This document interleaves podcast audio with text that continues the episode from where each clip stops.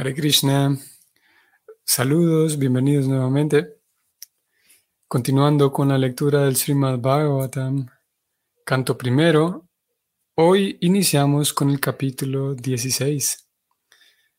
Vamos a hacer una lectura completa del capítulo, que son unos 36 versos, exactamente 36 versos. Vamos a leer todo el capítulo hoy, vamos a comentar algo breve y de esa forma haremos la introducción del capítulo. Aquí comenzamos. Om Namo Bhagavate Vasudevaya. Om Namo Bhagavate Vasudevaya. Om Namo Bhagavate Vasudevaya.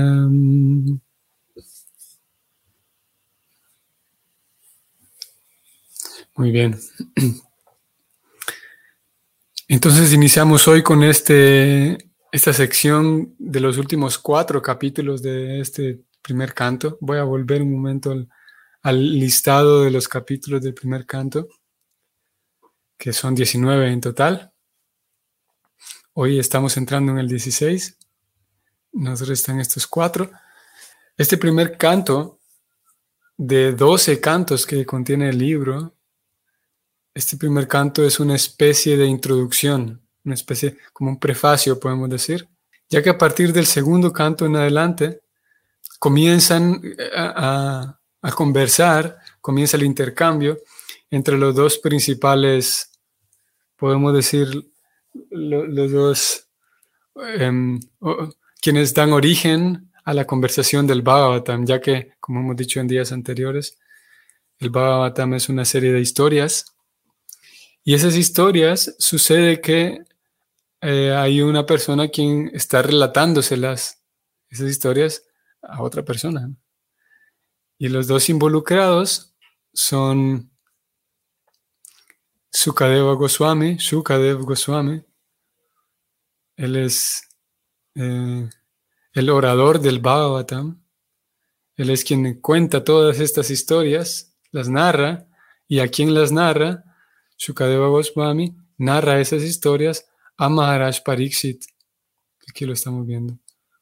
Maharaj Pariksit era el rey, él era el emperador, y como vamos a ver en capítulos posteriores, por diferentes razones, Maharaj Pariksit decide abandonar el reino, ir a meditar, ir a sentarse a la orilla del Ganges eh, para esperar el día de su muerte.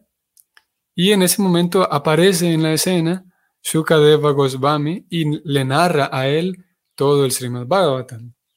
Y esa narración, esa conversación va a acontecer desde el canto segundo en adelante. Aquí estamos en el canto primero. Todos estos capítulos van a dar un, preámbulo, van a ir gradualmente dándonos cierta información de cómo es que se da el encuentro de ellos dos, estos dos principales personajes, Pariksit, que era el rey, y Shukadeva, que era el maestro espiritual. Y si, por ejemplo, le prestamos atención al título de este el capítulo 19, se titula La aparición de Shukadeva Goswami. O sea que hasta el capítulo final de este primer canto aparece en la escena Shukadeva Goswami para dar inicio entonces del canto segundo en adelante a la conversación que ellos dos tuvieron. Ese es en el capítulo 19 que él va a aparecer. Nosotros estamos en el 16 o vamos a iniciar hoy el 16. Y voy a ir un momento más arriba para intentar ponernos en el contexto todos desde el, desde el capítulo 1 en este capítulo 1, si ustedes tal vez recuerden, eh, se relata que unos sabios, muchos sabios, se reunieron en un lugar sagrado, preocupados y eh, preocupados por el bienestar de los, de los seres humanos en general, preguntándose ellos como sabios qué podemos hacer para el beneficio espiritual de todos los seres humanos. Ellos se reúnen allí escogen al sabio más inteligente, al más brillante, al más puro de todos ellos. Lo escogen para que él los guíe y, ellos les presentan unas preguntas a este sabio principal. Y este primer capítulo se llama así. A partir del capítulo 2, Suta, que es el nombre del sabio que responde las preguntas, comienza a responder. Habla de la divinidad y el servicio divino que es el servicio devocional, la actividad espiritual principal. En el capítulo 3 eh, sienta las bases de quién es la divinidad, ya que en el capítulo 2 se habló de la acción divina que es servir a Dios. Capítulo 3 describe quién es, quién es Dios. Y se describe aquí a Krishna como la fuente de todas las demás divinidades que en ocasiones aparecen. Hay muchas manifestaciones o encarnaciones y Krishna es la fuente de todas ellas. Eso se describe en el capítulo 3. Y del capítulo 4 en adelante hay un pequeño giro del capítulo 4 aquí se comienza a narrar cómo es que el Bhagavatam como libro surgió. Así que aquí aparece Narada Muni en este capítulo 4, aparece frente a la presencia de Vyasadeva, el escritor del Bhagavatam. Y en este capítulo 4 y 5 se describe cómo apareció el maestro espiritual Narada Muni, cómo Narada Muni le instruye a su discípulo que escriba el Bhagavatam en el capítulo 5. Hacia el capítulo 6 Vyasadeva pregunta un poco más y Narada Muni continúa hablando de su propia experiencia devocional en el capítulo 6. Ya en el capítulo 7, estos tres, 4, 5 y 6 describen el origen del Bhagavatam como texto escrito. A partir del capítulo 7 ya comienza la narración relacionada con los pándavas. Como los pándavas, por ejemplo, desde este capítulo 7, de hecho, eh, se retoma el, tema de la batalla de Kuruksetra. Eh, desde este capítulo se narra cómo los hijos de los Pándavas estaban dormidos y alguien los mató, que fue el hijo de Drona quien los mata. Y la reina Kunti y Draupadi quedan muy tristes, así que van y eh, lo capturan al, al asesino, pero al final lo dejan libre. En el capítulo 8, Krishna dice, bueno, ya terminó la batalla de Kuruksetra, me voy pero todavía la reina Kunti le pide que se quede un poco más en este capítulo 8. Krishna ya se iba para su propia ciudad, Dwaraka, mientras estaba en, en la ciudad de los Pándavas. Pero la reina Kunti le pide que se quede un poco más. En ese momento, saltamos al capítulo 9, Bhismadeva, el gran abuelo de todos, muere en presencia de Krishna y antes de morir, eh, él habla unas instrucciones muy, muy especiales y aquí se deja ver en claro también la, personalidad de Bhismadeva, quién era él. Hacia el capítulo 10, ahora sí, Krishna parte hacia Dwaraka, habiéndose quedado un poquito más a pedido de la reina Kunti. Ahora se va para su propia ciudad en el capítulo 10. El capítulo 11 relata cómo, cómo es recibido Krishna en su propia ciudad llamada Dwaraka. Allí se describe la, la felicidad de todos aquellos ciudadanos que lo recibieron nuevamente.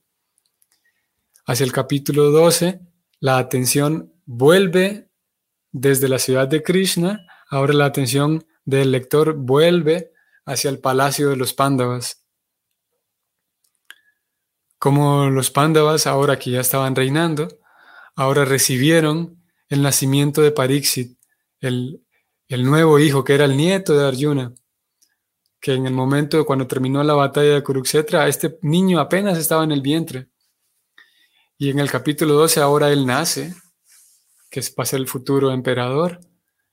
Eh, se relata aquí como el tío de Tarastra ahora parte del hogar, parte de la, se va del palacio y eventualmente muere para conseguir un buen destino.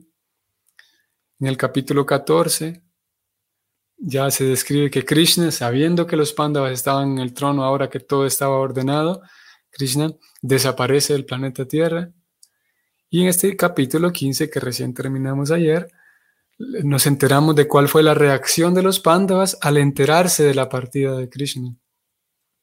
Y la reacción de los Pándavas es que ellos también se van tras de Krishna. Entienden que Krishna partió, ellos también parten para continuar con su servicio a él. Eso fue lo que leímos hasta ayer. Y en el capítulo 16 vamos a darnos cuenta cómo ese emperador que recién acaba de nacer, que estaba en el vientre a la hora de la batalla de Kurukshetra, nació y los Pandavas antes de irse, especialmente Yudhishthira, que era el, emperador en ese momento, Yudhishthira corona a su nieto Pariksit para que se quede a cargo del reino. y es lo que vamos a estar leyendo durante estos días. Eh, Parixit entonces recibe el reino, pero si ustedes recuerdan, en el capítulo 15 leímos que los pándavas empezaron a notar que había algo raro en el ambiente. Habían cosas extrañas, como el, el cambio de actitud en las personas, en la fauna, en la flora, el ambiente en general estaba distorsionado. Eso quería decir, querría decir, que la era de Kali ya comenzó porque Krishna ya se fue. Entonces aquí tenemos en el capítulo 16 a un Parixit que le dan el reino, pero al mismo tiempo, en ese momento comienza la era de Kali. Y aquí se va a describir cómo fue la reacción de él, qué hizo él como emperador frente al, nuevo momento universal llamado la era de Kali. Y los últimos tres capítulos ya Parixit eh, se encuentra con la personificación de Kali, es un capítulo interesante este también. Y al final, en el capítulo 18 y 19, en el 18 se relata cómo Parixit es maldecido para que muera en siete días. Por esa razón, él se va a la orilla del Ganges a, meditar sus últimos siete días. Y en la orilla del Ganges está allí sentado esperando su muerte, eh, listo para volver a casa como lo hicieron sus abuelos los Pándavas. Estaba ahí sentado en la orilla del Ganges cuando aparece su maestro espiritual en el capítulo 19, Sukadeva Goswami. Y a partir del segundo canto, ahora, después del capítulo 19 viene el segundo canto, ahora Pariksit le va a hacer preguntas a su maestro espiritual acerca de Krishna y acerca del servicio devocional. Bueno, ese es eh, a grandes rasgos eh, la descripción de, de, este primer canto. Vamos a entrar al 16 y vamos a leerlo completo. ¿Cómo Pariksit recibió la era de Kali? Texto 1.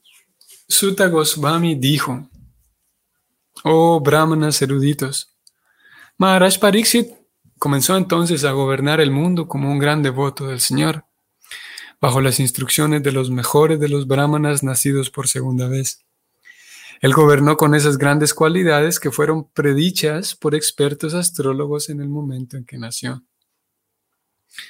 El rey Pariksit se casó con la hija del rey Uttara y engendró cuatro hijos encabezados por Maharaj Janameyaya.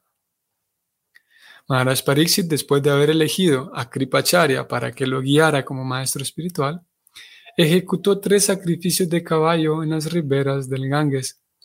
Estos se realizaron con suficientes remuneraciones para los participantes. Y en esos sacrificios hasta el hombre común podía ver a los semidioses. Texto 4. Una vez cuando Maharaj Pariksit se dirigía a conquistar el mundo, vio al amo de Kali Yuga, quien era más bajo que un Shudra, disfrazado de rey y lastimando las patas de una vaca y un toro. El rey lo aprehendió de inmediato para imponerle el debido castigo. Texto 5. Karisi preguntó, ¿por qué Maharaj Parisi tan solo lo castigó si se trataba del más bajo de los Shudras, quien se había vestido como un rey y había golpeado a una vaca con la pierna? Por favor, relata todos esos incidentes si están relacionados con el Señor Krishna. Texto 6. Los devotos del Señor están acostumbrados a lamer la miel que se obtiene de los pies del loto del Señor. ¿De qué sirven los temas que simplemente hacen que se desperdicie la valiosa vida de uno? Texto 7. Oh Sutta Goswami. Entre los hombres existen aquellos que desean liberarse de la muerte y lograr la vida eterna.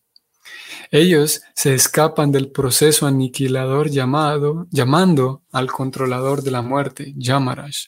Texto 8. Mientras Yamaraj, quien es quien causa la muerte a todo el mundo, esté presente aquí, nadie encontrará la muerte. Los grandes sabios han invitado al controlador de la muerte, Yamaraj, quien es el representante del Señor. Los seres vivientes que están bajo su control deben beneficiarse oyendo el inmortal néctar en la forma de esta narración acerca de los pasatiempos trascendentales del Señor. Texto 9. Los seres humanos perezosos y de escasa inteligencia y una vida de corta duración pasan la noche durmiendo y el día realizando actividades que no sirven para nada. Texto 10. Sutta Goswami dijo, Mientras Maharaj Pariksit residía en la capital del imperio Kuru, los signos de la era de Kali comenzaron a infiltrarse dentro de la jurisdicción de su estado. Cuando él se enteró de ello, no consideró que el asunto fuera muy agradable. Sin embargo, esto le dio una oportunidad de pelear. Él tomó su arco y sus flechas y se preparó para emprender actividades militares. Texto 11. Maharaj Pariksit se sentó en una cuadriga tirada por caballos negros. Su bandera ostentaba el signo de un león. Adornado así y rodeado por aurigas, caballería, elefante y soldados de infanterías, saltó de la, salió de la capital a realizar conquistas en todas las direcciones. Maharaj Pariksit conquistó luego todas las regiones del planeta terrestre, Badrasva, Ketumala, Bharata, el Kuru del norte, Kimpurusa, etc. Y les cobró tributos a sus respectivos gobernantes. Texto 13 al 15. A donde quiera que el rey iba, oía hablar continuamente de las glorias de sus grandes antepasados, que eran todos devotos del Señor, y también de los gloriosos actos del Señor Krishna. Él también oía hablar de cómo él mismo había sido protegido por el Señor del poderoso calor del arma de Asbatama. La gente también hacía mención del gran afecto que había entre los descendientes de Vrishni y los de Prita, debido a la gran devoción que estos últimos tenían por el señor Keshava. El rey, estando muy complacido con los cantores de esas glorias, abrió los ojos con gran satisfacción.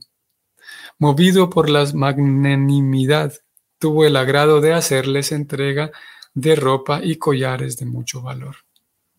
16. Maharaj Pariksit oyó decir que el Señor Krishna, Vishnu, quien es obedecido de un modo universal, les prestó por su misericordia sin causa toda clase de servicios a los dóciles hijos de Pandu aceptando puestos que iban desde auriga a presidente, mensajero, amigo, guardia nocturno, etc., conforme a la voluntad de los pándavas, obedeciéndolos como un sirviente y, y ofreciéndoles reverencias como alguien de menor edad. Al oír esto, Maharaj Pariksit se inundó de devoción por los pies del loto del Señor. 17. Ahora podrán oír mi relato de lo que ocurrió mientras Maharaj Pariksit pasaba sus días oyendo hablar de las buenas ocupaciones de sus antepasados y mientras se hallaba absorto en pensar en ellos. 18.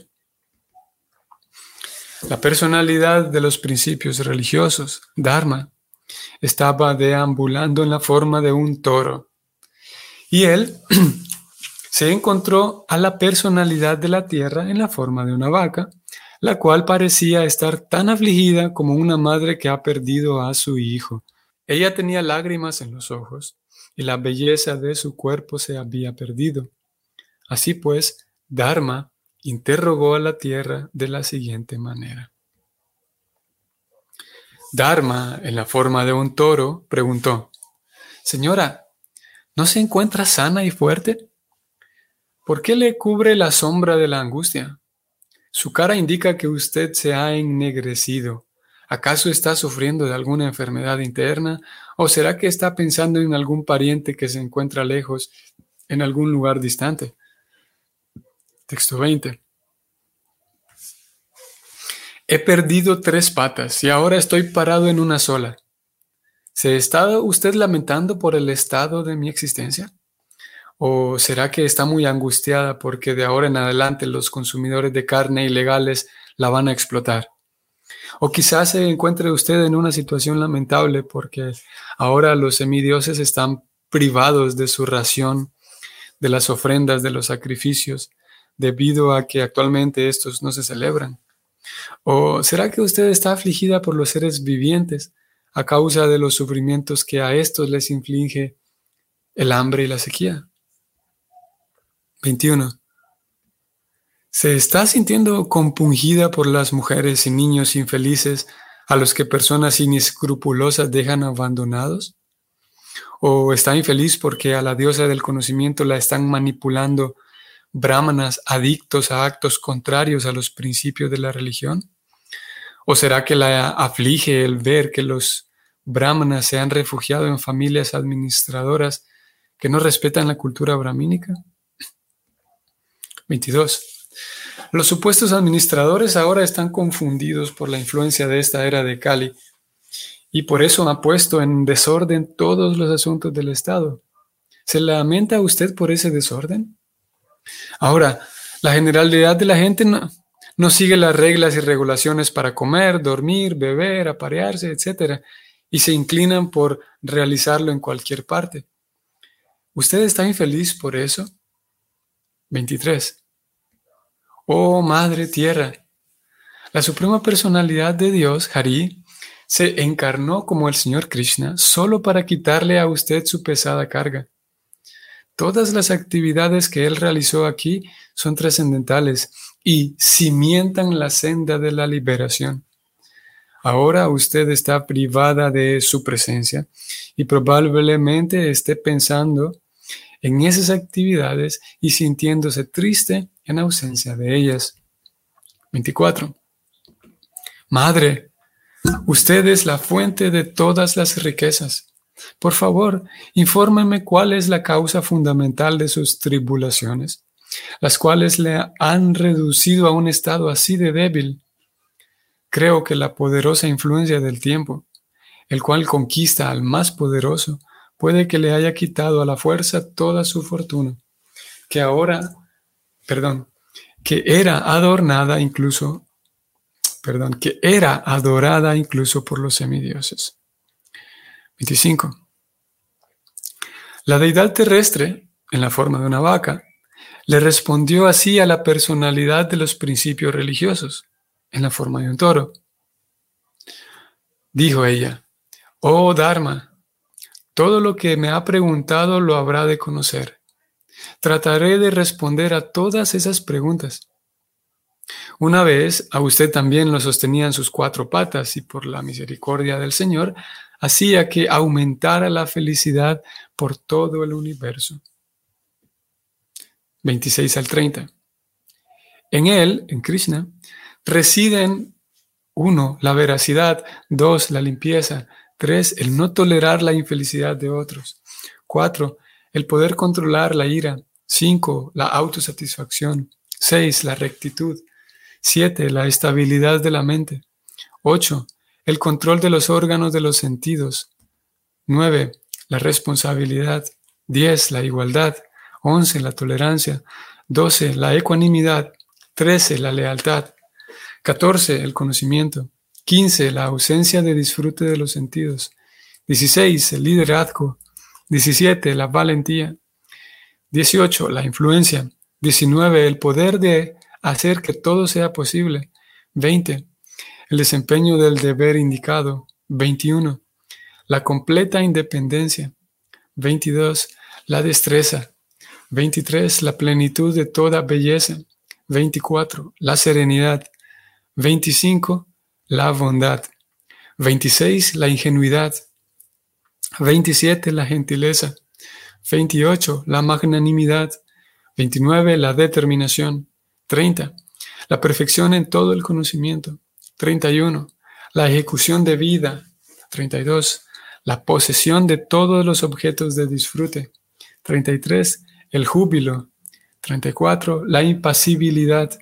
35, la fidelidad. 36, la fama. 37, la adoración. 38, la ausencia de orgullo. 39, el ser, entre paréntesis, como la personalidad de Dios.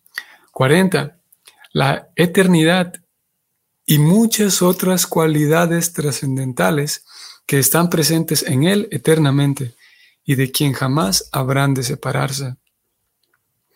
Esa personalidad de Dios la fuente de toda belleza, el Señor Sri Krishna, ahora ha clausurado sus pasatiempos trascendentales en la superficie de la tierra. En su ausencia, La era de Kali ha diseminado su influencia por doquier y estoy triste de ver esta condición de la existencia. Texto 31. Estoy pensando en mí misma y también en usted, oh el mejor de los semidioses, así como también en todos los semidioses, en los sabios, en los ciudadanos de Pitriloca, en los devotos del Señor y en todos los hombres que obedecen el sistema de Varna y Asrama en la sociedad humana. Texto 32 y 33.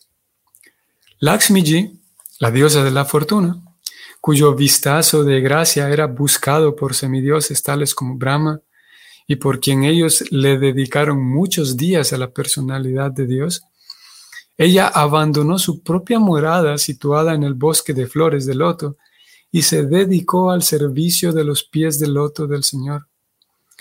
Yo estaba dotada de poderes específicos que desbancaban la fortuna de todos los tres sistemas planetarios por estar decorada con las impresiones de la bandera, el relámpago, la vara de conducir elefantes y la flor de loto, que son signos de los pies del loto del Señor. Pero al final, cuando me sentía muy afortunada, el Señor me dejó. Texto 34. Oh personalidad de la religión, yo estaba sumamente sobrecargado por las excesivas falanges militares organizadas por los reyes ateos y fui aliviada por la gracia de la personalidad de Dios. De igual modo, usted también se hallaba en una condición angustiosa, debilitada su fuerza por estar de pie y por ello, para aliviarlo, él, Krishna, también se encargó, perdón, se encarnó en la familia de los yadus mediante su energía interna.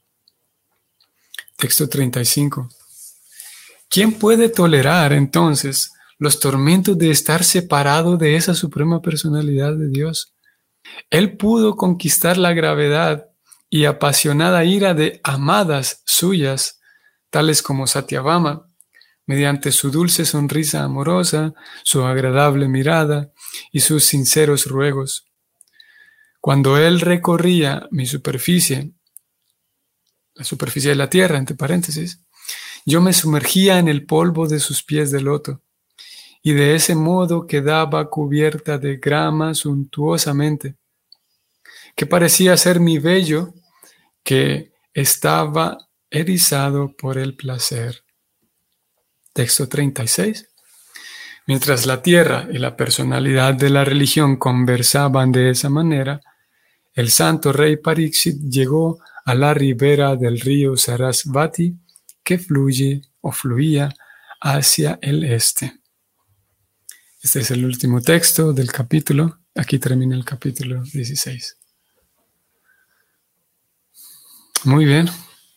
Así hemos echado un vistazo general y completo del capítulo. Hemos encontrado que em, la mayor porción de este capítulo es esta conversación que sostienen estos dos personajes, que son la personalidad, la personificación de la religión que había estado aquí actuando en la forma de un toro. Vamos a hablar de esto a lo largo del capítulo. Él estaba hablando con la personificación de la madre tierra, que estaba ella en la forma de una vaca. Y curiosamente, si ustedes recuerdan desde el capítulo anterior que vimos a Arjuna triste y abatido por la ausencia de su amigo, aquí encontramos lo mismo. Encontramos el mismo síntoma en la madre tierra. En palabras del Bhagavatam, la madre tierra quedó triste también en ausencia de Krishna, ya que Krishna vivió y, caminó sobre la superficie de la tierra. Ahora que Krishna partió, ella quedó triste y no solamente por ella, sino como lo leímos aquí, ella queda triste sabiendo que una vez que hay presencia y religión, todo el mundo va a sufrir van a sufrir las personas piadosas, las personas justas, honestas, van a sufrir las personas inocentes. Y ella está triste por esto, triste porque eh, todos esos son síntomas de la era de Cali. Y, y bueno, como dije, eh, iremos hablando de esta conversación que tuvieron este toro y esta vaca a lo largo del capítulo. Muy bien, entonces primero Dios, nos vemos mañana para comenzar con el primero de los textos del capítulo. Hare Krishna.